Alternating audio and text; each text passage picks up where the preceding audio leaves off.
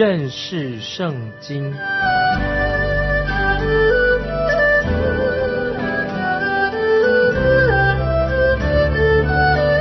认识上帝的话，把上帝的话带到全世界。本节目是由认识圣经机构和环球广播电台联合制作，欢迎收听。亲爱的听众朋友，你好，欢迎收听认识圣经。我是麦基牧师。我们要看希伯来书，希伯来书第三章，希伯来书第三章从第二节开始。现在我们要看到希伯来书的作者指出耶稣基督超越的摩西。听众朋友，希伯来书作者已经证明了，虽然在旧约的时代，先知是代替神说话的人，但是耶稣基督的地位却超越了所有旧约的先知，也证明了耶稣基督也超越了天使。那么现在在希伯来书第三章就要说明，要证明。耶稣基督也超越了摩西，因为摩西对犹太人、对希伯来人说是非常重要的人物。好几年前啊，有一群啊犹太人的老师，就是拉比，他们举行了一场的辩论会。这个辩论会的主题是什么呢？就是谁比较重要？是亚伯拉罕最重要呢，还是摩西最重要？我个人有这样的想法：摩西当然他是会比亚伯拉罕更重要。如果这种说法是对的话，如果把主耶稣也考量进去，那么我们知道主耶稣必定超越过摩西，这是我们听众朋友应当明白的。希伯来书的作者就是要说明、证明这一点。我们来看希伯来书第三章，希伯来书第三章第二节，他为那设立他的尽忠，如同摩西在神的全家尽忠一样。主耶稣是尽忠忠心的，摩西在神的全家也是尽忠。主耶稣为那设立他的尽忠。当主耶稣降世的时候，主耶稣就是代表了神来到人间，神与人接触了。主耶稣也忠心的在神的面前，主耶稣在神面前，他也代表了我们这些罪人。主耶稣在神面前，父神面前是代表了我们。那么这里经文特别说到三章第二节。他如同摩西在神的全家尽忠一样，这是指谁的家呢？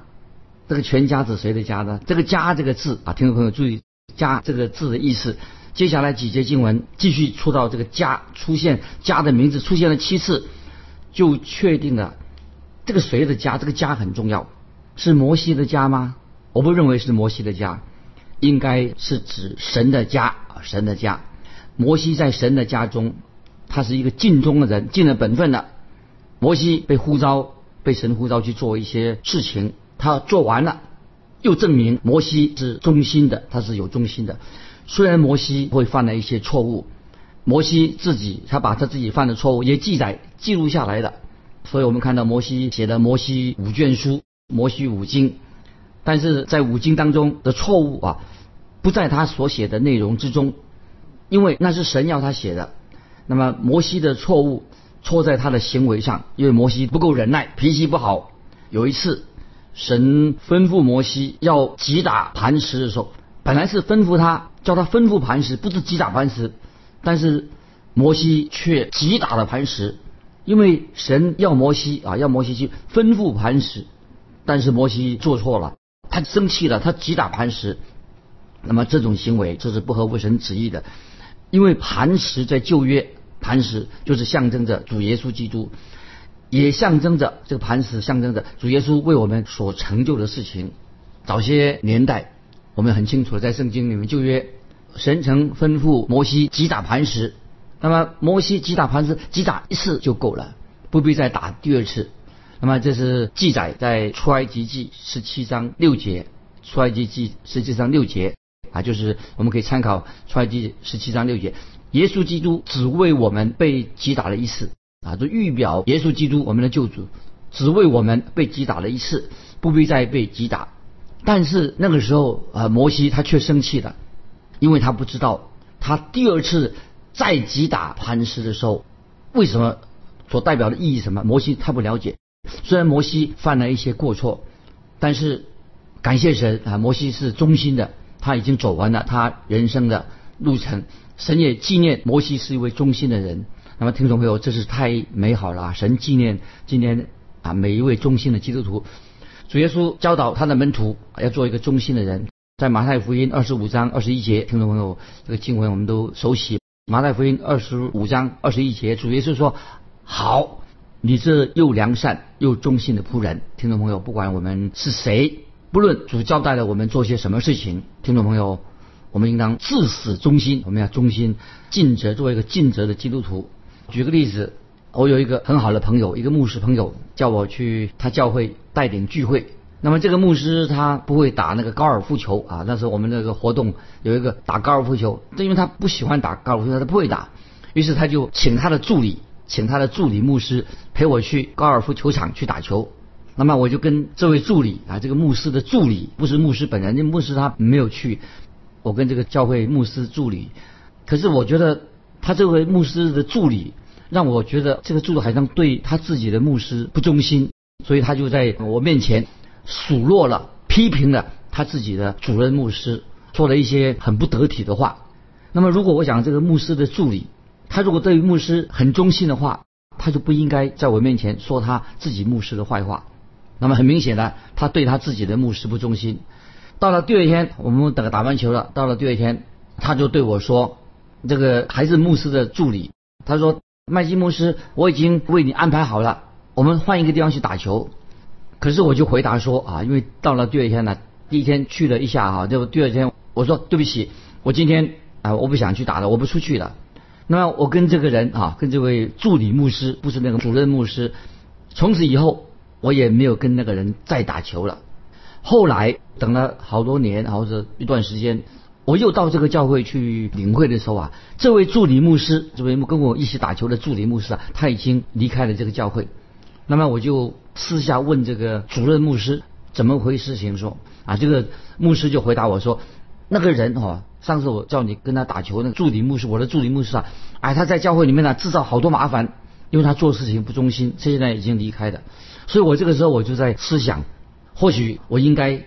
也告诉这位牧师说：“你那位之前你叫我跟他一起打球那个助理牧师啊，他是一个不忠心的人，他也不该在你的教会服侍，因为他不忠心。”好，听众朋友，我自己啊，我自己，我不会用一个对老板啊、对主人不忠心的人，一个不忠心的人，你还用他的话哈，跟他同工的话就很麻烦。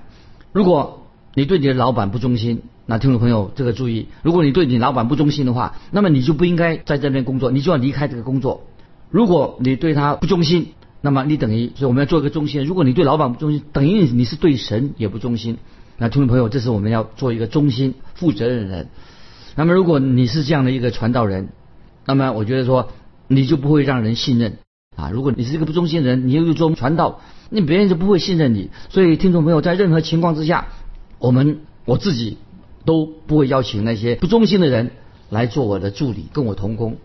后来就是这位牧师的助理啊，奇怪，后来不久他又写封信给我，他要求我说，麦基牧师，你要不要给我写一个推荐信，推荐他去一个教会的工作？那么我就直接回答他，我没有同意，我没有，我不想跟他写推荐信，我就明白的告诉他，因为什么呢？因为一个人他做助理的牧师的时候不忠心，那我怎么能推荐他去担任主任牧师呢？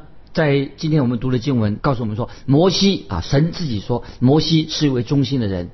听众朋友，如果你听到神说到你的时候，说你这个人很忠心，那是太好了。听众朋友，盼望我们能做一个忠心的夫人。那么我们继续看希伯来这个经文，这些经文一开始说到耶稣基督，他是很忠心的，他为那设立他的尽忠，就讲到主耶稣。希伯来书三章第二节说，他为那设立他的尽忠，所以我们可以知道为什么基督超越了啊摩西啊这个人。我们继续看希伯来书三章第三节。三章三节，他比摩西算是更配多得荣耀，好像建造房屋的比房屋更尊荣。注意三章三节希伯来书，我们知道摩西在神的家中尽忠了，但是主耶稣他是那建造房屋的那一位，他是建造房屋的神，他是创造主，摩西是受造的啊，受造的人。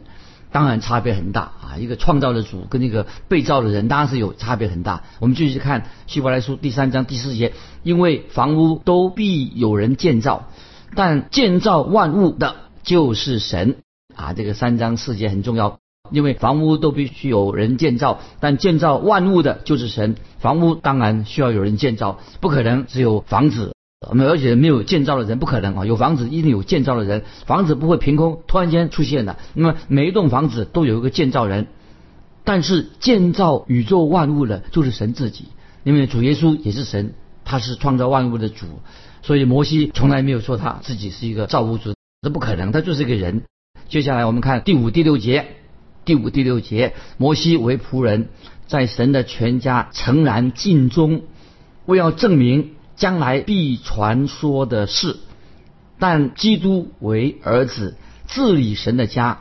我们若将可夸的盼望和胆量坚持到底，便是他的家的。这里的经文啊，我们要做一个解释啊，比较不容易解释。我们说耶稣基督不仅仅超过了、超越了摩西，因为他是创造主，那摩西是受造的人，而且也说啊，摩西就是神的仆人，他不是神的儿子，基督是神的儿子。这里经文特别说到，家中的儿子跟家中的仆人当然是不一样，所以耶稣基督在这两方面都超越了摩西，因为耶稣基督是万物的创造者，耶稣基督是神的儿子，这很重要，我们要明白的。所以经文告诉我们说，我们若将可夸的盼望和胆量坚持到底，啊，这什么意思？啊，我们解释这个刚才我们所念的这个经文，你们若将可夸的盼望和胆量坚持到底。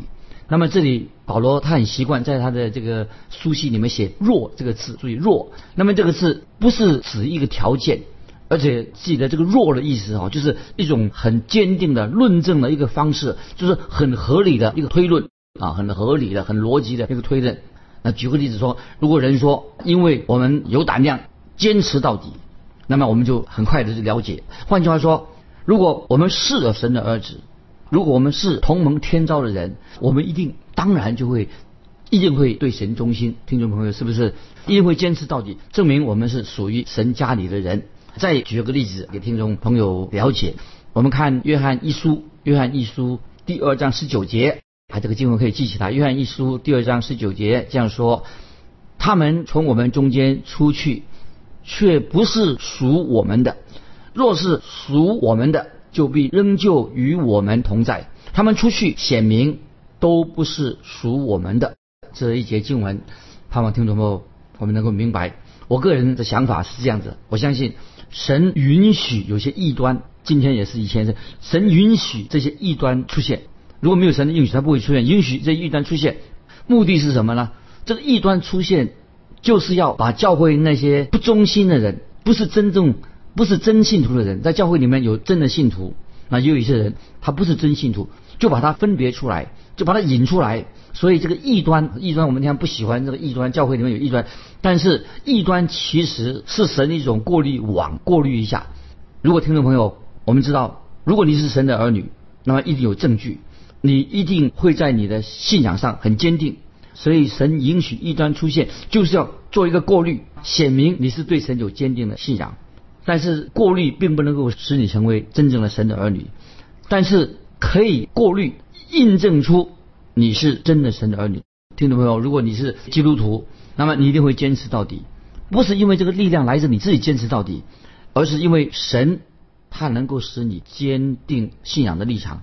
听众朋友，我们要做一个忠心的人，坚定我们的信仰，不要摇摇摆摆的。如果我们没有力量，我们求神让我们坚定啊，信心坚定。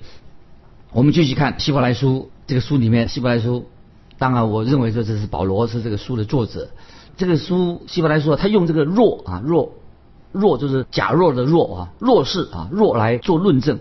这是保罗用很特别的方法，用这个弱这个字。他说怎么说哈？我们看继续读那个经文，我们若将可夸的盼望和胆量坚持到底啊，就是这些经文。那么听众朋友，这是指到就是指同盟天招的人。也就是说，是弟兄当中的一份子，真正的弟兄。我自己啊，一直使用圣经作为一个检验、检验自己哦，检验别人的方式，用圣经做标准来检验。如果一个人真是真正是神的儿女的话，他就会坚守神的话，这是我用这个原则。如果你是神的儿女，你当然会坚守神的话，你也会爱慕神的话，渴慕神的话，因为你很愿意、很渴慕听到天父对你说话。因为这个就是检验一个是不是真正的信徒。那接下来我们再进一步来看，摩西跟主耶稣他们之间有些什么差异？这个很明显，摩西和主耶稣，一个是颁布了这个伦理行为的一个准则啊，我们一般的同意。摩西也颁布了十条诫命，主耶稣也颁布了一个人的一个行为该如何。我们都知道，连那些非基督徒也认为摩西所颁布的律法。是有史以来很重要的一些律法的制度。不信主人认为，哎，摩西律法很重要啊，有史以来是最重要的律法的一个制度。那么主耶稣所颁布的登山宝训呢，也是非常非常重要的一个生活的一个原则。这两项都很重要，包括那个不信主的以为登山宝训也非常重要。但是听众朋友，这两者啊，摩西的律法所颁布的诫命跟主耶稣的登山宝训其实大不相同。听众朋友，为什么不相同呢？会告诉你，神借着摩西律法所传的摩西的律法，是跟我们的行为、跟我们的行为、我们行为的准则有关系。但是主耶稣所讲的登山宝训，他是提到不是一个律法，他而是给我们一个美好的祝福。所以读登山宝训的时候，我们读到清心的人有福了，清心有福了，因为他们必得见神等等，这是八福，就是指到说。特别跟我们人的品格有关系，就是基督对我们的品格的一个要求。如果听众朋友听清楚，如果没有借由主耶稣的死而复活，没有借由主耶稣的救赎的恩典的话，我们就不可能遵行登山宝训做的教导。因为根据是要根据主耶稣他的死跟复活的救赎恩典，我们才能够去实现去遵行登山宝训所教导的。如果听众朋友，如果把耶稣基督排除在这个救恩，在基督的救恩排除在外，就是一个人他没有耶稣基督的救恩，那么登山宝训对他来说其实没有什么用处。很多人说啊，我要尊重登山宝训，如果他不是已经相信耶稣基督的死而复活，已经蒙到救赎的恩典的话，那么登山宝训它有什么功用的？我这可以这样说，只能够让人自以为是，使自己以为只是使你变成一个假冒为善的人而已。所以，听众朋友，现在很多人不信主人是吧？登山宝训做我们的行为的准则，其实他是一个真正的假冒伪善人，他不可能遵守登山宝训得到这些祝福。那今天有人教导说啊，我们必须要遵守登山宝训的命令。但是，听众朋友，我告诉你，只有借由重生的灵，在耶稣基督里面的救恩，我们才能够去遵行登山宝训，按登山宝训所说的我们去做。所以我们很清楚的知道。当神在西乃山借着摩西说话的时候啊，那个时候发生什么事情呢？在西乃山，神借着摩西说话的时候，山上就有雷声和闪电，还有地震，令人感觉到恐惧的不得了。所以当时神就警告百姓，要站得远远的，甚至连牛羊也不可以靠近。神要颁布律法的时候，进那个山脚都不可以。但是在恩典的时代，啊，就主耶稣降生的时代，神没有用这种方式。来向世人说话，恩典的时代，主耶稣怎么向人说话的？主耶稣是从加略山顶说话。主耶稣在加略山上做什么呢？就是有一个十字架，那十字架有一个满了伤痕、满身是血、身体破碎的快要死的人，就是耶稣基督在十字架上向我们罪人说话。他不只是是一个个人，不是一个人，他不是人而已，他是道成肉身的人，他也是神自己。所以，耶稣定十字架也是神自己道成肉身的耶稣基督，他定死在十字架上。所以，听众朋友，因此神的恩典才临到我们这些世人的罪人。所以我感谢神，因为神没有借着律法来拯救我们。如果神是借着要按照律法的标准来拯救我们的话，那我第一个啊，我麦基牧师，我个人就要承认。我没办法得救，我不能够得救，为什么我失败，我没办法遵守律法的，那我就是没有得救的希望了。但是感谢神，神给我们预备了一个另外一个途径，这个途径什么呢？就是耶稣基督的恩典啊，耶稣基督恩典。所以我们在希伯来书三章六节以下啊说的很清楚，我们的希伯来书三章六节，我们得救是根据神恩典。三章六节希伯来书，我们若将可夸的盼望和胆量坚持到底。听众朋友，如果我们是神的儿女，既然神是儿女，那么我们有这个可夸的盼望，在盼望当中，我们也能够坚持到底。当然，今天我们在教会里面很难分辨哪些人是真正得救的，因为有时真的看不出来。那么有些人可能在外面，那个他的行为举止好闷闷不乐、不快乐，他们好像好像在基督里面没有什么可夸的盼望啊。其实，听众朋友，你我我们应当做一个喜乐、有盼望的基督徒，这是很重要的。那亲爱的听众朋友，我们读希伯来书第三章，从一二章开始，耶稣已经知道他超越了主耶稣。要知道，我们要知道，超越了先知，主耶稣超越了天使，主耶稣又超越了摩西。那么我们知道，我们有一位非常奇妙、有大能的救主。圣经上很清楚的，透过希伯来书劝我们要做什么呢？要思想他，要想一个好好的去默想，到底怎么回事情。我们读过的希伯来书三章一节啊，三章的节我再重复，希伯来书三章一节说的很清楚，要我们怎么样思想。我们所认为的使者为大祭司的基督啊，所以要我们再去想啊，耶稣他是使者，神差来的使者，他是他也可以说他是使徒，他是大祭司。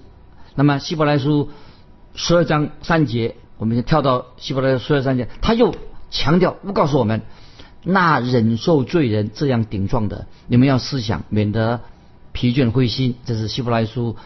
十二章三节，让我们都是要思想，要动脑筋，要要思考这个事情。如果一个人啊已经有了登山宝训，只有单单假如说啊已经是啊我知道登山宝训讲什么，也许我们就会很失望。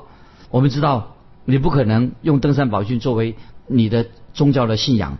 如果你靠登山宝训的得救的话，听众朋友，你就不能得救，因为登山宝训更让我们认识我们自己，我们实在太可怜了。如果你没有在基督里面，你没有蒙恩得救的话，那你你说你要遵守登山宝训，那你就是等于自欺欺人啊！你等于自己欺骗自己。所以听众朋友，我们要好好的思想啊，默想耶稣基督他是是谁？他为什么他道成肉身？我们要思想主耶稣的十字架为我们所成就的救恩，为什么他流血流血？那么，所以啊，下面我就用啊有一个人他写一个很好的诗啊，给他诗篇描述啊主耶稣。思想主耶稣，默想主耶稣为我们做什么？简单，这个诗这样说：当暴风雨来临的时候，那么我们要思想主耶稣。又说，当我个人的希望完全破灭的时候，那么我们要思想主耶稣。当我们的朋友最亲爱的朋友离开我们的时候，我们很痛苦的时候，我们要思想主耶稣。再又，这个诗又说，在思念。痛苦当中的时候，我们要思念主耶稣。又说，当满天乌云或者阳光普照的时候，不论无论是黑暗，无论是光明，不论是傍晚，不论是早晨，我们都要思想主耶稣。那么这个诗，这个这首诗，这个作者，他这个诗叫做叫我们默想主耶稣。当我们今天听众朋友，当我们福杯满意的时候，当然。我们的心也要思想到主耶稣，在苦难的时候也要思想到主耶稣。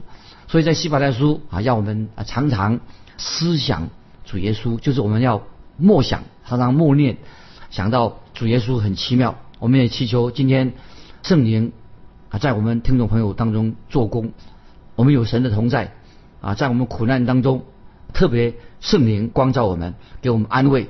我们知道今天。仍然主耶稣要与我们同行啊！我们在耶稣基督里面啊，我们是一个行遵行神旨意的人。我们常常要想到主耶稣。巴不得听众朋友，今天无论在任何的情况之下，在苦难当中，在喜乐的时候，不论黑云满布或者阳光普照，我们都思想我们有一位奇妙的救主。听众朋友，特别你在苦难当中，也许你跟神的关系就更加的亲近。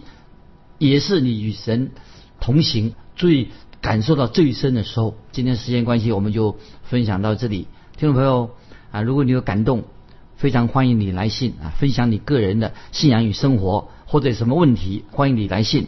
来信可以寄到环球电台认识圣经麦基牧师说，愿神祝福你。我们下次再见。